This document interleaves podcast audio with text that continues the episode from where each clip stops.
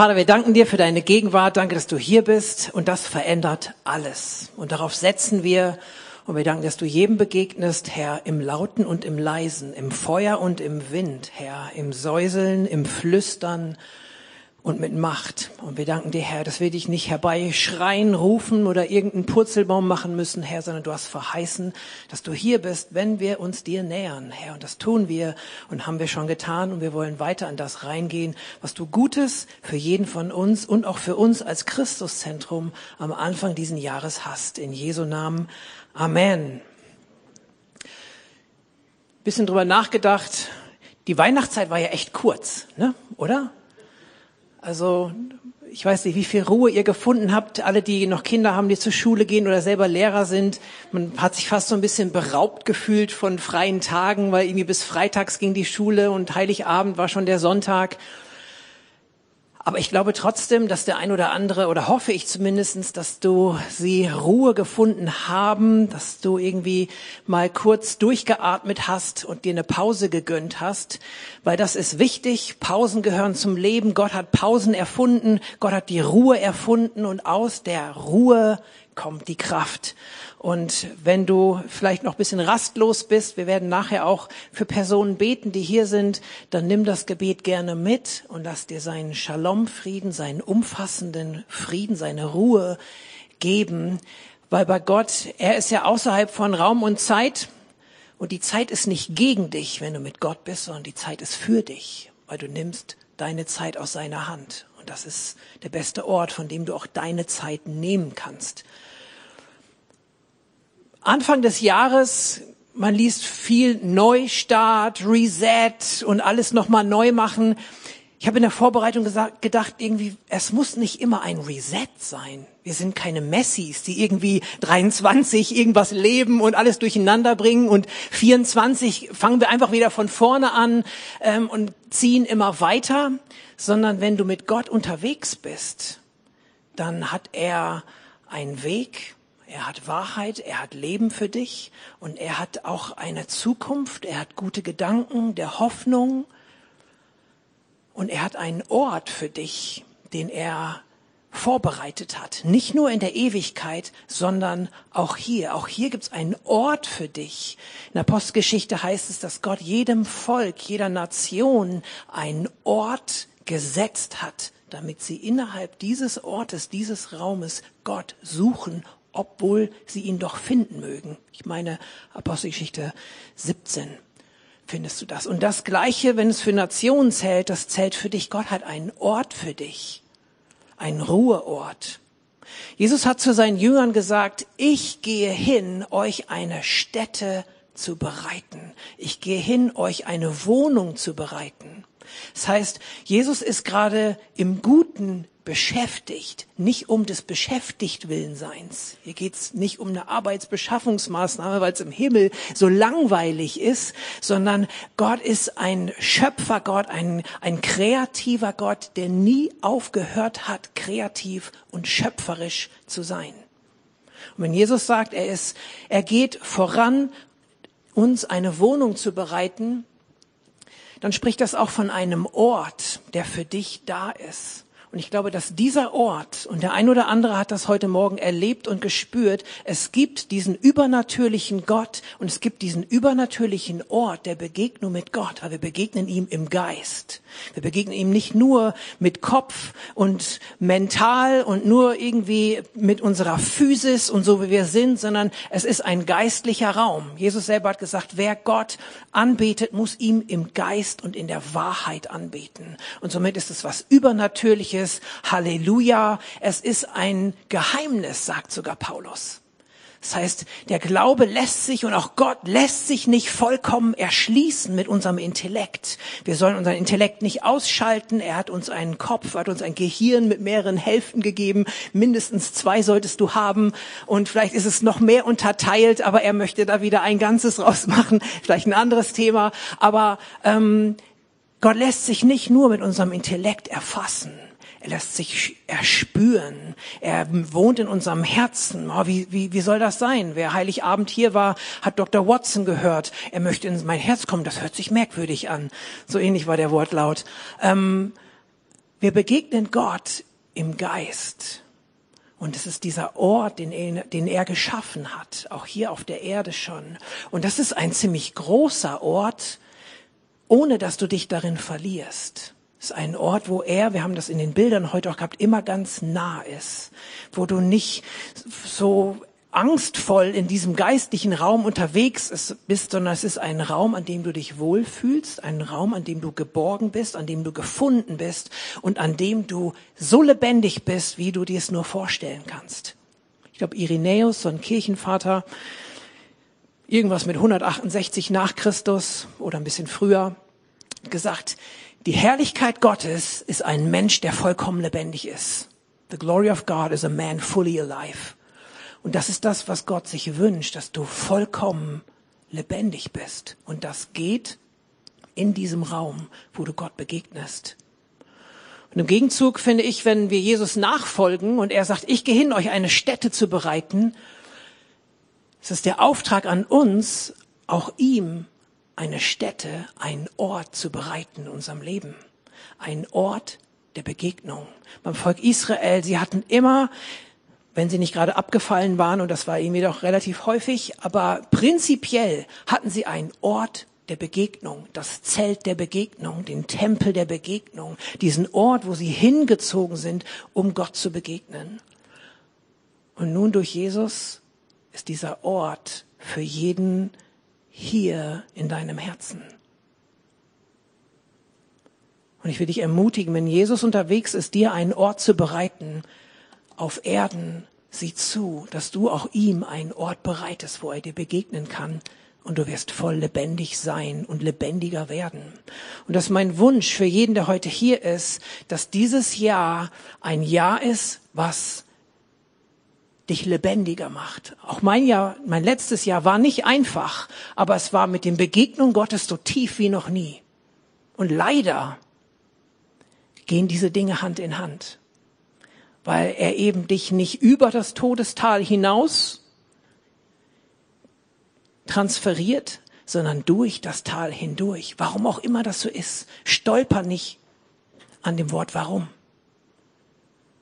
sondern halte fest an seinem Wort, weil sein Wort ist unverrückbar, sein Wort ist gerade, das Warum ist krumm und schief und du stößt dich dran und reibst dich dran auf. Aber sein Wort bleibt immer dasselbe. Anfang des Jahres, Neustart. Ich möchte heute auch die Betonung drauf legen, vielleicht auch Dinge einfach weiterzuführen. Was weiterzumachen. Wir machen nicht immer Reset und auch alles wieder neu, ach war nix nochmal. Sondern Gott hat auch zu Abraham gesagt, hat zu Mose gesprochen, hey, steck die Pflöcke deines Zeltes weit. Man kann sie nur weit oder weiter stecken, wenn sie schon irgendwo gesteckt sind. Und ich will dich ermutigen, dass du auch in diesem Jahr einen Entschluss triffst, am besten zu Anfang des Jahres schon. Ich möchte mit dem Guten weitermachen, was Gott in meinem Leben schon begonnen hat. Ich glaube, dass Gott heute uns in erinnern möchte, was anfachen möchte und uns erfüllen möchte oder diesen Ausblick dafür geben möchte.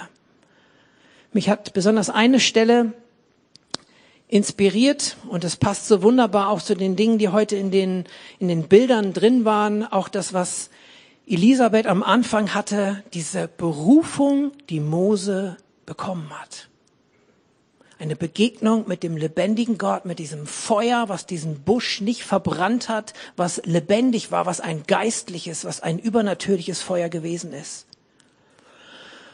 Und wir werden uns gleich 2. Äh, Timotheus Kapitel 1 ein bisschen was angucken und da durchgehen und vorweg einfach noch die, die Ermutigung, erste Schritte sind so wichtig.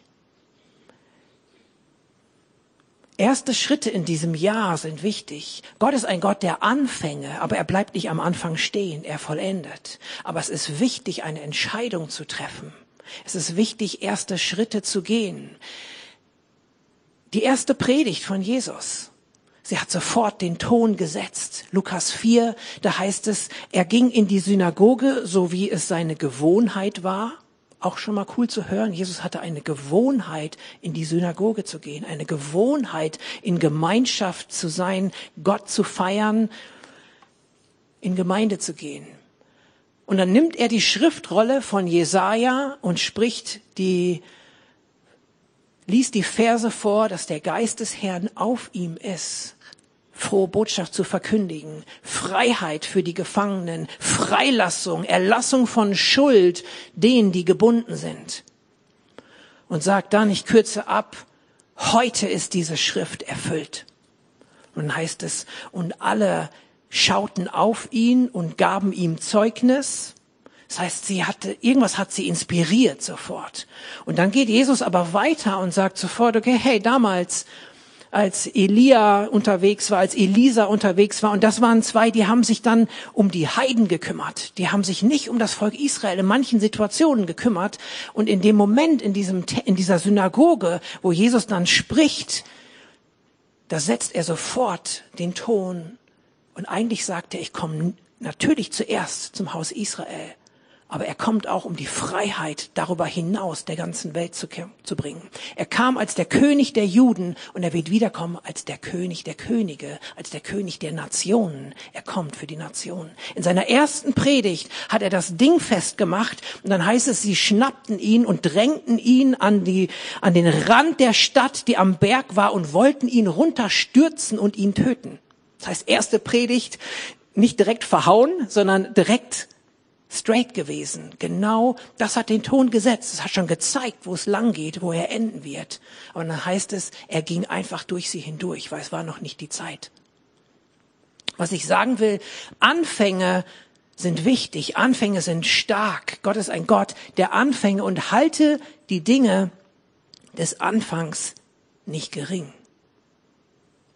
Der erste Schritt für Petrus aus dem Boot war eine Entscheidung. Der zweite Schritt vielleicht einfacher als der erste. Und der erste Schritt war wichtig. Welche ersten Schritte bist du schon gegangen? Welche ersten Schritte willst du gehen in diesem Jahr? Der erste Schritt weist den Weg, in welche Richtung ich gehe. Ich entscheide mich für etwas.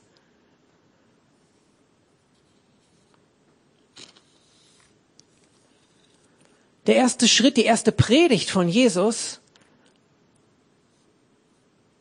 war auch gemäß des Wortes. Er schnappt sich diese Rolle und spricht dieses Wort und heute ist dieses Wort erfüllt.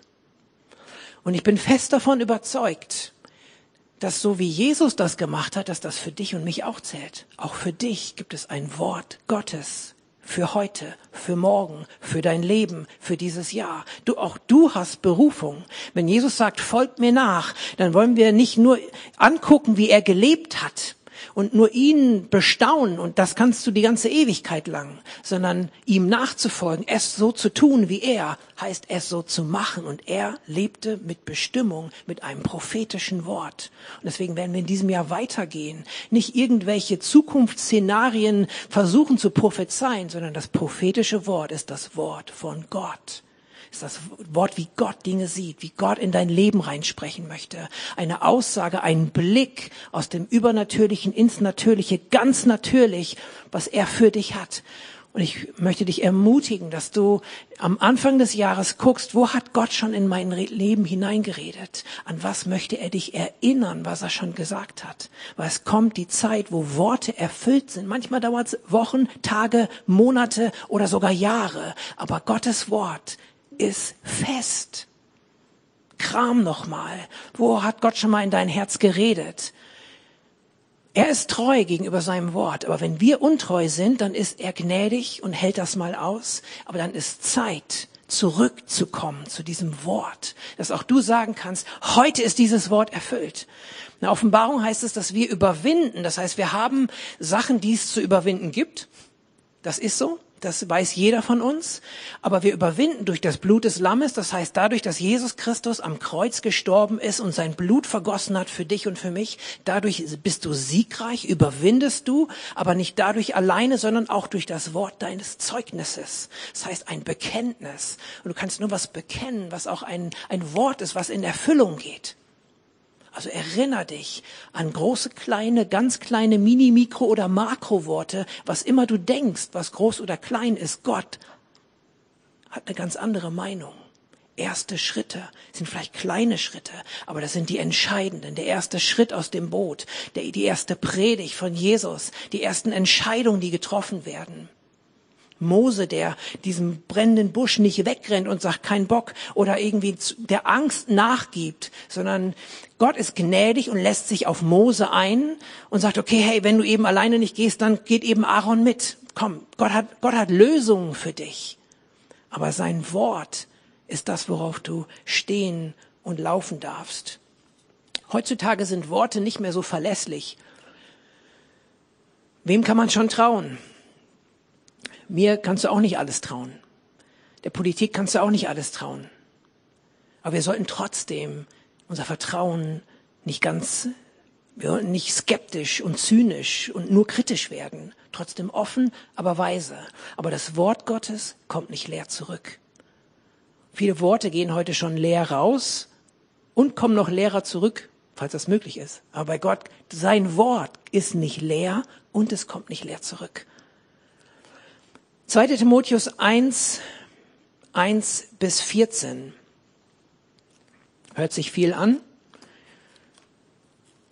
Wir werden es kurzweilig gestalten. 2. Timotheus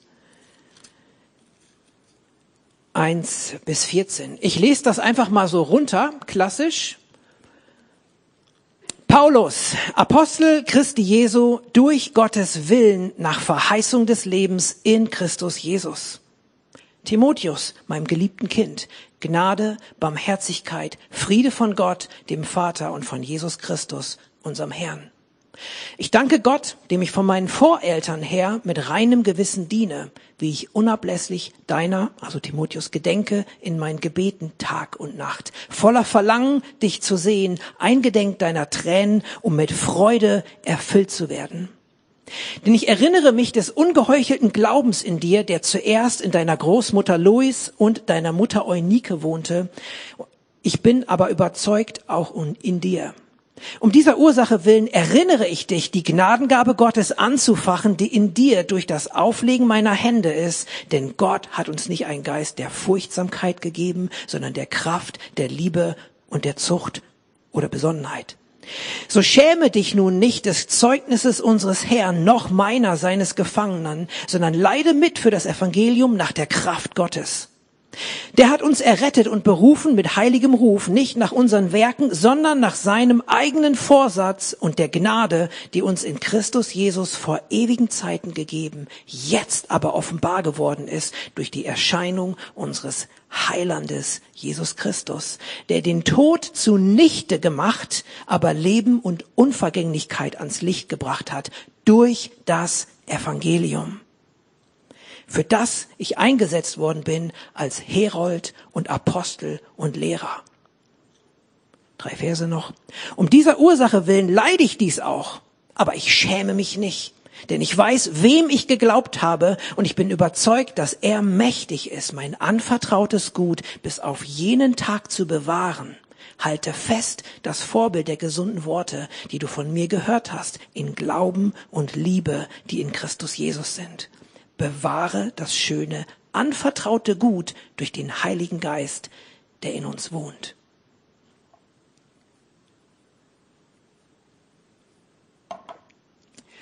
Die Anfänge von den Briefen, die Paulus so schreibt, die sind immer so heftig und immer so gewaltig. Und nach drei Sätzen fragst du dich, was war eben in dem Satz vor, vor zwei Versen, was ist da irgendwie gewesen? Und du verlierst den Faden, aber irgendwie bist du doch überwältigt und liest es nochmal. Und dann nach den ersten 15 Versen entscheidest du dich, ach, ich lese einfach den Brief weiter. War bestimmt gut, was da stand, weil es einfach so voll ist. Und deswegen macht Sinn, heute einfach sich immer so ein, zwei Verse anzugucken. Paulus schreibt hier an Timotheus. Timotheus war ein Mitarbeiter von ihm, war einer, der schon mit Jesus unterwegs war. Wenn du schon zu denen gehörst, die sagen, hey, Jesus und ich, wir sind, wir sind ein Team, dann ist das genau was für dich. Wenn du Jesus noch nicht kennst oder nicht so gut, dann ist das auch was für dich, weil dann guck, was es bedeutet, wenn jemand mit Jesus geht. Es wird dich sicherlich faszinieren und packen. Paulus Apostel Christi Jesu durch Gottes Willen. Erstmal, es ist der Wille Gottes, dass Paulus Apostel ist. Darauf kann er sich beziehen, darauf kann er sich berufen. Es ist der Wille Gottes. Nach der Verheißung des Lebens, die in Christus Jesus ist. Oder gemäß der Verkündigung des Lebens, was in Christus ist. Es ist einfach die, die the Backbone ist einfach dieses Rückgrat, auf das Paulus sich stellt. Das ist die Verheißung des Lebens. Mit dem komme ich, mit dem gehe ich. Gottes Wille ist, dass ich hier stehe, sagt Paulus, und es ist die Verheißung des Lebens in Jesus. Es ist das volle Leben, über das er predigt, was er erfahren hat, worüber er spricht, was er sich wünscht. Das heißt auch, dass Jesus, dass Paulus sich wünscht, dass jeder vollkommen ist in Christus. Kolosse heißt das. Und dann sagt er hier, Timotheus, meinem geliebten Kind, Gnade, Barmherzigkeit und Friede von Gott, dem Vater und von Christus, unserem Herrn so ein guter Einstieg für dich in dieses Jahr. Ist ein guter Einstieg für dich, wenn du darüber nachdenkst, okay, jetzt gibt's irgendwie nicht, Gott möchte mich in die Ruhe führen, so eine Predigt, sondern irgendwie scheint es um Berufung und irgendwie weitermachen zu gehen. Dann ist für dich ganz wichtig zu hören, dass das anfängt mit Gnade, Barmherzigkeit und Frieden von Gott. Das ist der Start für dich, das ist aber auch der Rahmen für dich, in dem du dich bewegst. Du bewegst dich in diesem Rahmen von Gnade, also du hast es nicht verdient, Barmherzigkeit, das Mitleid, das Aus, die Auswirkung von Gnade, die aktive Gnade und der Friede Gottes, der den Verstand übersteigt. Das ist der Start, den Gott für dich hat. Timotheus, meinem geliebten Kind. Es gibt so ein paar Punkte. Nachher schreibt Paulus auch davon, so wie ich geglaubt habe, wie meine Voreltern. Und er sagt, Timotheus, ich habe diesen ungeheuchelten Glauben in dir gesehen, wie er auch in deiner Großmutter Lois und in deiner Mutter Eunike war. Ich glaube aber auch in dir, sagt Paulus. Und das ist so ein Generationsding. Und wir sind eine generationsübergreifende Gemeinde. Und wenn du heute schaust, wo hat Gott mich hingestellt heute. Du hast eine Geschichte und die Geschichte, die hast du nicht alleine geschrieben, die haben Menschen auch geschrieben. Da haben Eltern, da haben leibliche oder auch geistliche Eltern was in dein Leben hineingesetzt, hineingelegt, haben dir was vorgelebt, haben gute Saat reingesät in dein Leben. Und es ist wichtig, sich daran zu erinnern, von wo komme ich, welche gute Saat, was habe ich empfangen, welchen Staffelstab, welcher ist mir übergeben worden. Ich glaube, dass das für Einzelpersonen heute so ein Thema ist, den Staffelstab überhaupt aufzunehmen oder ihn weiterzugeben oder ihn wieder aufzunehmen, wenn du ihn verloren hast. Wir sind gemeinsam unterwegs, auch über die Generationen hinweg. Und es ist so wichtig, diesen Staffelstab dessen, weil Gott hat eine Berufung für dich, aber du bist nicht losgelöst. Du bist keine Insel, sondern du wirst nur du selber im Verbund mit anderen. Philosoph Martin Buber hat gesagt, ich werde am Du. Was ist das denn für ein Satz? Ich werde am Du. Ich und ich und ich selber, mich, meiner, mir, Gott segne uns. Das ist nicht die Idee, die Gott hat. Es ist nicht gut, dass der Mensch allein sei. Es ist gut, wenn wir zusammen sind. Und ich kann nur zu dem werden, der den Gott in mir sieht, wenn ich mit dir lebe, wenn ich mit dir versuche, Gemeinschaft zu haben, wenn ich mit dir versuche, Frieden zu finden, wenn ich mit dir unterwegs bin, dann werde ich.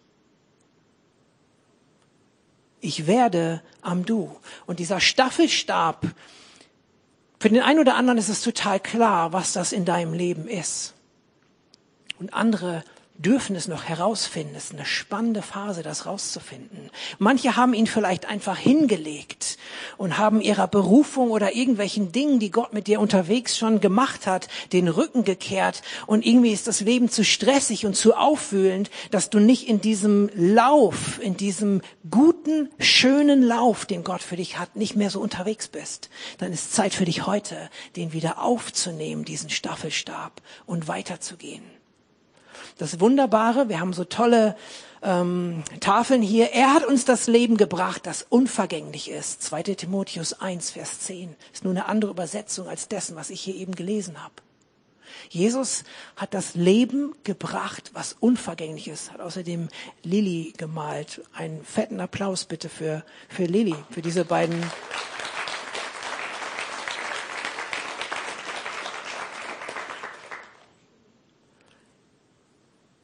Das Leben von uns ist nicht auf dieses Leben hier begrenzt. Jesus kam und hat uns ein Leben gegeben, was unvergänglich ist. Das heißt, es geht in die Ewigkeit hinein. Es geht über dieses Leben hinaus.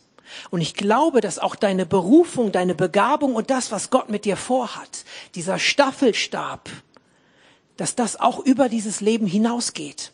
Ich glaube, dass du etwas weiterzugeben hast, selbst wenn du aus diesem Leben ausscheidest, hast du etwas, was zurückbleiben soll, nicht verschachert und irgendwie ähm, versteckt, sondern was eine weitere Auswirkung haben darf und soll in deinem Leben. Jetzt muss ich aufpassen, dass ich nicht in eine andere Message, ich war so hin und her gerissen gestern, dachte ich auf einmal, oh Gott, du willst auf einmal was ganz anderes von mir, jetzt muss ich aufpassen. Aber das ist, wir hatten Mose vorhin, bei Mose war das auch so, er hat Vorkehrungen getroffen dafür. Er durfte das verheißene Land nicht, er durfte da nicht rein. Er hat sich so investiert, sein Leben hingegeben. Es war so heftig für ihn und dann durfte er nicht in dieses verheißene Land rein. Das heißt, du musst mal nachlesen, fünfte Mose, zweite Mose, fünfte wird es nochmal schön zusammengefasst. Nicht so schnell, es wird übersetzt, tut mir leid da oben. Ähm, Mose, du darfst es nicht erben, aber geh mal auf den Berg, ich sag das mal so abgekürzt, und guck rein in das Land. Du darfst es sehen und dann rüste Josua zu, weil Josua, der wird in dieses Land einziehen. Und eigentlich, wenn du die Geschichte liest, eigentlich Mose konnte in Anführungszeichen fast nichts dafür. Das Volk Israel hat ihn so genervt und so gestresst immer, weil er war ja mit Gott unterwegs. Und die haben ihn so gestresst, dass er dann einmal nicht zu einem Felsen gesprochen hat, sondern dagegen geschlagen hat. Und dann kam da Wasser raus, weil sie unbedingt trinken wollten. Ne? Wer will das schon? Wenn man aus der Wüste kommt und lange umherzieht, ne? voll unverständlich.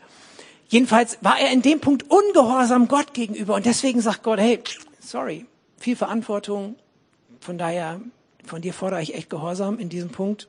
War nichts. Und Mose, du siehst seinen Kampf. Du, das musst du mal nachlesen in 5. Mose. Dann spricht er mit dem Volk Israel und sagt immer so, oh, ihr wisst doch, wegen eurem Ungehorsam darf ich da nicht rein. O-Ton. Genau so sagt er das. Und ich glaube, er war Mensch wie du und ich. Er war bewegt. Oh, eigentlich wegen euch.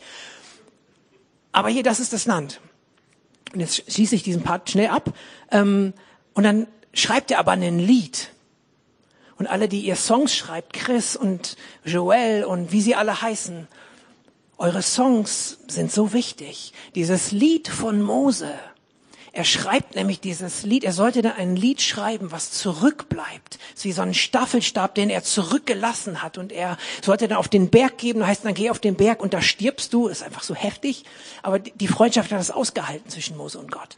Und er schreibt dieses Lied. Und wenn du in der Offenbarung guckst, es gibt zwei Lieder, die da gesungen werden. Und es war dieses Lied von Mose.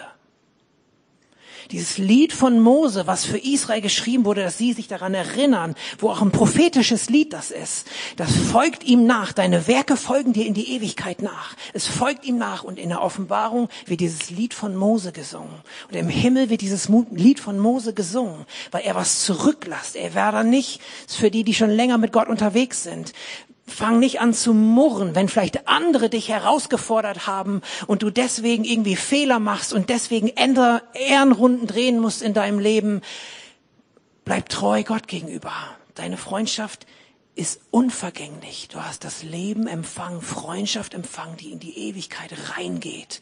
Auch wenn du Fehler machst und irgendwelche Ziele nicht erreichst, du bist für die Ewigkeit bestimmt. Und es hat so viel Power und so viel Nachdruck. Und Paulus spricht hier zu Timotheus und sagt, Herr, in deiner Oma und in deiner Mutter habe ich Glauben gefunden und jetzt auch in dir.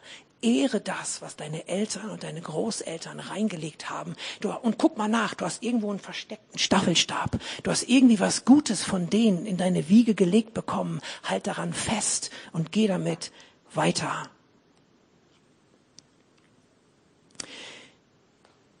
Er hat also, sieht bei Timotheus diesen Glauben und sagt dann Vers 6, da können wir mal hinspringen, um dieser Ursache willen, weil du diesen Glauben hast, Timotheus, erinnere ich dich, die Gnadengabe Gottes anzufachen, die in dir durch das Auflegen meiner Hände ist. Musst mal 1. Timotheus kannst du eine, einen Querverweis lesen. Timotheus, für den wurde gebetet, da wurden Hände aufgelegt, da hat die Ältestenschaft, da haben Leiter, da hat Paulus für ihn gebetet. Und dadurch hat er eine Gnadengabe bekommen. Dadurch hat er eine Gabe bekommen, lass es sein, predigen, Menschen erreichen, alles Mögliche, was an, an Gaben da ist, ist auch nicht immer nur predigen. Viel mehr ist das Gabenspektrum Gottes. Aber er hat diese Gnadengabe bekommen. Und Paulus sagt, ich erinnere dich an diese Gnadengabe. Ich glaube, dass Gott dich erinnern will an die Gabe, die du hast. Er will dich erinnern heute an eine Geistesgabe, an eine Berufung, an einen Staffelstab, den du schon mal bekommen hast. Vers 7, wir kennen das alle, oder viele von uns, denn Gott hat uns nicht einen Geist der Furchtsamkeit,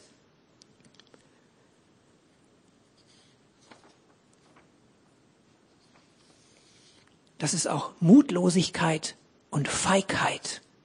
Er hat uns nicht einen Geist der Mutlosigkeit und Feigheit gegeben, sondern der Kraft und der Liebe und der Besonnenheit des klaren Verstandes. Vers 8, so schäme dich nun nicht des Zeugnisses unseres Herrn, noch meiner seines Gefangenen, sondern leide mit für das Evangelium der Kraft Gottes. Er sieht einen Glauben in Timotheus, er erinnert ihn, hey, du hast da mal was bekommen, du hast da einen Staffelstab von ihm und deswegen, hey, du hast keinen Geist der Furchtsamkeit, der Mutlosigkeit, der Feigheit bekommen, sondern der Kraft, der Liebe und des klaren Verstandes. Und deshalb schäm dich nicht. Und wir hören so viel und das ist so gut, fürchte dich nicht. So wichtig, dass du das tief in dein Herz fallen lässt. Fürchte dich nicht. Wenn die Jünger herausgefordert waren, Jesus kam durch die Wand, über das Wasser, in das Boot. Fürchtet euch nicht. Aber ich will heute was dazu packen. Und ich will sagen, schäm dich nicht. Schäm dich nicht. Schäm dich nicht für das, was dein Glauben ausmacht. Schäm dich nicht für das Kreuz. Schäm dich nicht für die Gnadengabe, die, die, du bekommen hast. Schäm dich nicht für den Auftrag. Schäm dich nicht für deine Nachfolge. Schäm dich nicht für Jesus. Weil die Feigen, das ist jetzt richtig heftig, es tut mir irgendwie leid, aber es steht einfach in der Bibel, die Feigen sind mit einer die ersten, die nicht in das Reich Gottes eintreten. Die Feigen sind die, die im Feuersee landen will ich jetzt nicht damit, sag nicht, dass es für dich zählt. Aber die, die Beschreibung in der Bibel ist so heftig zwischendurch. Wer mich vor den Menschen bekennt, den werde ich vor dem Vater im Himmel bekennen. Sei nicht feige. Schäm dich nicht, weil du hast die Kraft, die zum Leben da ist. Du hast das Leben geschenkt bekommen, was unvergänglich ist. Und wir dürfen dieses heilige Leben Gottes, dieses ewige Leben Gottes, wir dürfen es nicht zu gering achten. Wir dürfen es nicht als was, ja gut, intellektuell und ja irgendwie alle Religionen und alles Mögliche. Und Gott liebt alle Menschen. Ich will mich über niemanden erheben. Aber es ist dieses eine Wort, Gottes ist diese eine Verheißung, die Verheißung des Lebens, das Will, der Wille Gottes, die Botschaft. Weil hier nach diesem Vers, er hat uns das Leben gebracht, das unvergänglich ist. Ich lese mal aus der Elberfelder. der den Tod zunichte machte, aber Leben und Unvergänglichkeit ans Licht gebracht hat durch das Evangelium die Botschaft des Evangeliums, des Kreuzes, wo viele denken, ey Mann, warum denn jetzt unbedingt so? Das ist die gute Hoffnung. Das ist die Botschaft des Lebens. Die hat so eine Power. Und ich will dich ermutigen, fürchte dich nicht, aber schäm dich nicht. Du hast keinen Geist der Furchtsamkeit bekommen, sondern der Liebe, der Kraft und der Besonnenheit des klaren Verstandes. Also schäm dich nicht. Schäm dich nicht dafür. Ich springe nochmal zu Vers 9. Jesus, der hat uns errettet und berufen mit heiligem Ruf, nicht nach unseren Werken, sondern nach seinem eigenen Vorsatz und der Gnade in Jesus Christus. Das heißt, es sind nicht deine Werke, nicht das, was du tust, macht dich, qualifiziert dich dafür, irgendwie mit Jesus eine Einheit zu sein und dieses ewige Leben zu bekommen, sondern einfach sein heiliger Ruf, sein Vorsatz. Du hast vielleicht auch Vorsätze für dieses Jahr. Der Vorsatz Gottes in aller Ewigkeit war schon, dass du zu ihm gehörst. Es sei ein Vorsatz gewesen. Hat er sich vorgenommen, dich schon da erwählt, hat schon gesehen, wer du bist. Und dieser Vorsatz zusammen mit der Gnade, die durch Jesus Christus offenbar wurde, das ruft dich und das ist dein Backbone, das ist dein Rückgrat, auf das du dich stellen kannst, die Verheißung des Lebens, die du hast.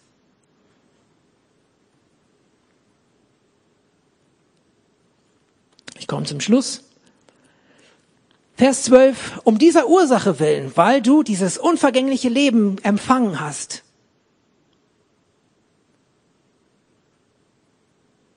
spricht er nochmal über sich selbst, leide ich auch, also erduldet er diese Herausforderung, die er immer mal wieder hat, aber ich schäme mich nicht, denn ich weiß, wem ich geglaubt habe, nicht nur was ich geglaubt habe. Es ist wichtig, was gesagt wird, aber es ist fast noch wichtiger, wer das sagt. Ich glaube dem, ich weiß, wem ich geglaubt habe. Ich glaube dem, der das sagt. Und er glaubt an das Wort Jesu, was Jesus gesagt hat. Und das macht's relevant, das macht's tragfähig. Denn ich weiß, wem ich geglaubt habe und ich bin überzeugt, dass er mächtig ist, mein anvertrautes Gut, mein Staffelstab festzuhalten, zu bewahren bis auf jeden Tag. Das heißt, du musst das auch nicht alleine tun. Nicht durch Manneskraft oder Herr oder irgendwas, sondern durch meinen Geist, sagt der Herr. Das heißt, er ist mit seiner Macht, mit seiner Kraft da, um dir zu helfen, dass du den nicht fallen lässt, sondern dass du ihn festhalten kannst. Und wenn du ihn weggelegt hast, durch seinen Geist, durch seine Macht, durch sein gutes Zureden und durch seine Geduld und Langmut, kannst du ihn wieder aufnehmen und ihn auch festhalten bis auf jeden Tag, wo er wiederkommt. Vers 13. Halte fest das Vorbild der gesunden Worte andere Übersetzung sagt auch das Muster.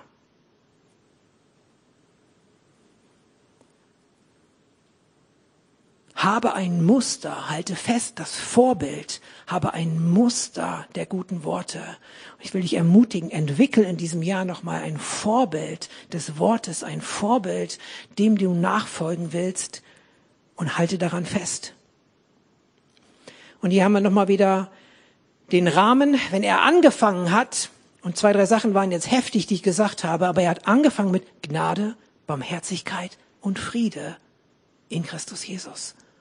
Und er schließt diesen Aufgalopp hier von seinem Brief auch mit, halte fest in Glauben und Liebe, die in Christus Jesus sind. Vers 14, bewahre das schöne, anvertraute Gut durch den Heiligen Geist, der in uns wohnt.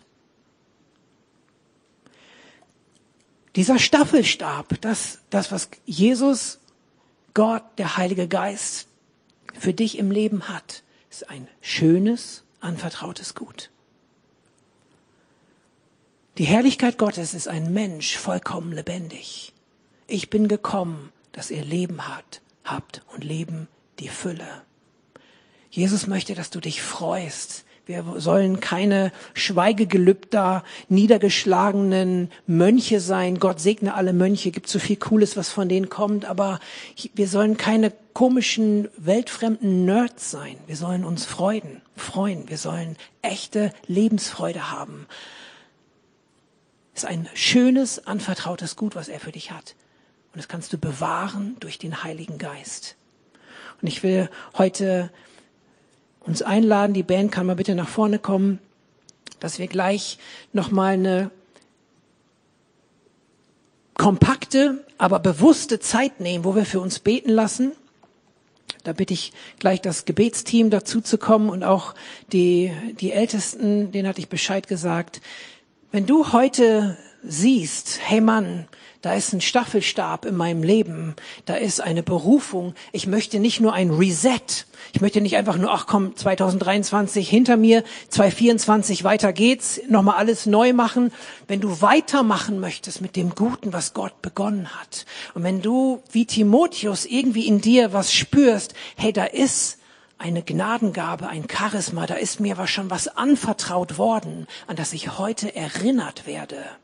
Dann komm gleich kurz nach vorne und lass für dich beten, dass das angefacht wird, dass das wieder entfacht wird.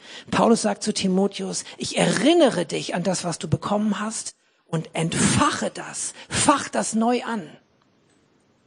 Und dann gib es irgendwann weiter über deinen Dienst und deinen Tod hinaus. Hast du was, was Gott ehrt und was ihn groß macht? Ich will heute bewusst Anfang des Jahres diesen Punkt irgendwie setzen. Mich selber, den Vers haben wir jetzt nicht an der Wand. Mich selber hat es nochmal gepackt. Paulus schließt den Kolosserbrief auch mit einem Vers. Und da spricht er zu einem Mitarbeiter und sagt, hey, ähm, dem äh, Achillopoulos oder wie die da alle irgendwie heißen, dem sag Folgendes, sieh auf den Dienst, den du im Herrn empfangen hast, dass du ihn erfüllst. Nochmal, sieh auf den Dienst, den du im Herrn empfangen hast, dass du ihn erfüllst. Das ist für mich ein Satz für dieses Jahr. Das, was ich von Gott empfangen habe, das will ich auch erfüllen. Nicht in meiner Kraft, sondern durch den Heiligen Geist und durch seine Gnade, in seinem Frieden, in seinem Bam, in seiner Barmherzigkeit. Dadurch wird's möglich. Nicht, weil ich so ein cooler Typ bin, sondern weil Gott Raum bekommen soll und darf in deinem und meinem Leben. Siehe, ich gehe hin, euch eine Stätte zu bereiten. Bereite du eine Stätte für ihn heute. Ich spreche noch ein Gebet, dann sind wir offline und dann können wir kurz eine kompakte Gebetszeit nehmen und dann schließen wir diesen Gottesdienst. Vater, wir danken dir für dein Wort und wir danken dir, dass du mit uns bist, dass du uns liebst. Danke, Herr, dass du für uns bist. Danke, dass du gute Gedanken des Friedens und der Hoffnung und einer Zukunft, die zu gestalten ist, für jeden von uns hast.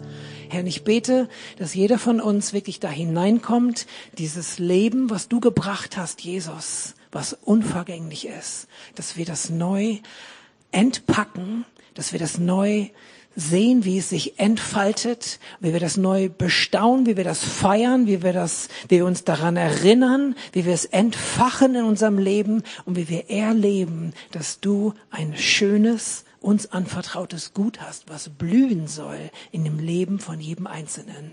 In Jesu Namen. Amen.